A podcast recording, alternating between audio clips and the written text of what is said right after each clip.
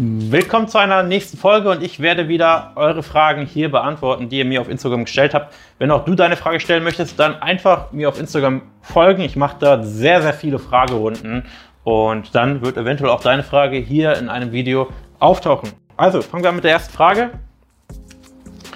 Und die lautet, gibt es beim Abnehmen einen Punkt, wo der Körper einfach nicht mehr abnehmen kann?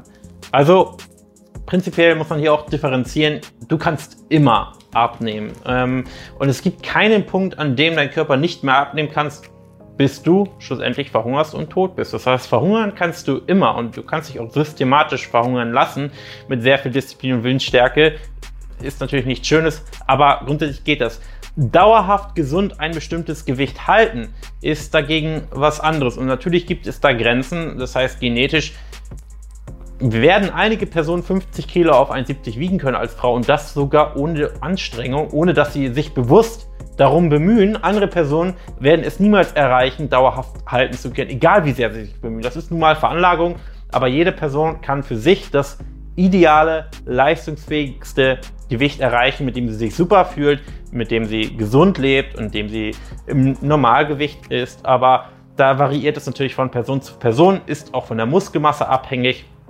Aber ich sag mal, jede Person, egal in welchem Alter, wird zum Beispiel 70 Kilo und weniger auf 1,70 wiegen können. Ob es jetzt 60 Kilo sind, 57, 65, hängt dann etwas von der Genetik ab und von der Muskelmasse. Nächste Frage. Wie bestimme ich Muskelmasse und KFA, wenn Analysewagen nicht aussagekräftig sind. Ja, ich sage häufig in meinen Instagram-Stories, äh, dass man Analysewagen nicht heranziehen sollte und das stimmt auch. Da sind einfach die Fehlerquellen viel zu hoch und es ist einfach viel zu ungenau. Und was man machen kann, was halbwegs genau ist, ist ein DEXA-Scan. Da wirst du quasi geröntgt. Und auch das hat Fehlerquellen. Zum Beispiel wird dort einfach dein, da wird all das Wasser was in deinem Körper ist, als Magermasse gewertet. Und dementsprechend ist auch das nicht genau.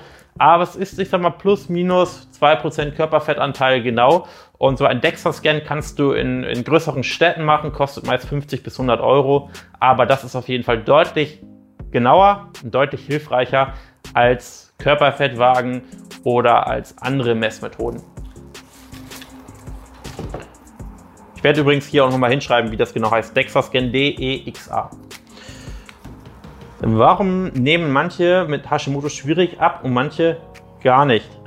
Und manche sehr, sehr gut. Grundsätzlich ist es so, dass wir natürlich auch in der Zusammenarbeit dort auch nur begrenzt helfen können. Wir haben super viele Kunden mit Hashimoto, mit Schilddrüsenerkrankungen und ein Großteil davon nimmt auch sehr, sehr gut ab. Würde man gar nicht denken, dass sie überhaupt eine Erkrankung haben und es ist in den meisten Fällen auch eben nicht der Grund, warum die Person über oder die Erkrankung ist nicht der Grund, warum die Person übergewichtig ist. Und die meisten Personen nehmen ja bereits ein Medikament, ob das L-Tyroxin ist Novotyral, Tibon, ähm, meistens L-Tyroxin und damit ist ihnen schon gut geholfen. Nicht immer ist das die richtige Medikation für Hashimoto und manchen hilft es nicht.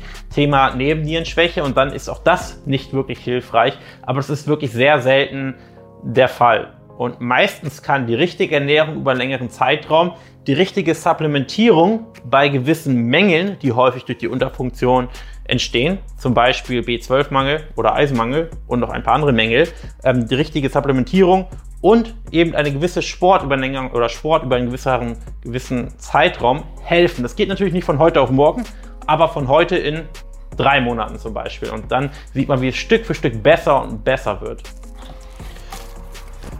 Nächste Frage. Als Frau abnehmen, ohne die halbe Brust zu verlieren. Auch das ist einfach Genetik. Das heißt, es gibt Personen, die nehmen 20, 30 Kilo ab und am Brustumfang ändert sich kaum etwas. Es ist natürlich einfach ein Fettdepot wie jedes andere. Und genau wie manche überall ihr Fett verlieren, außer am Bauch, gibt es auch Frauen, die überall ihr Fett verlieren, außer an der Brust. Und das ist dann natürlich für die Person, wenn sie sich das wünschen, dass ihre Brust da bleibt, ähm, erfreulich. Manche Frauen verlieren eben auch ja, vor allem das Fett in der Brust und dagegen kann man nichts tun. Außer eine OP. Nächste Frage. Ich weiß nicht, wie ich anfangen soll. Es hat oben noch nicht Klick gemacht. Dazu kann ich nur eins sagen. Wenn du das Gefühl hast, es hat noch nicht Klick gemacht, aber du dir diese Frage oder diese Frage bereits mir bei Instagram geschrieben hast, hat es sehr wohl Klick gemacht und zeigt, dass du etwas ändern möchtest. Und dann ist es eigentlich höchste Zeit, kostenloses Erstgespräch janbarmann.de. Und dieser Impuls reicht eigentlich für dich, und spätestens dann, wenn du bei uns im Coaching beginnst, dass auch du erfolgreich abnehmen kannst. Deswegen melde dich einfach privat bei mir auf Instagram oder am besten kostenloses Erstgespräch janbarer.de und dann geht's los.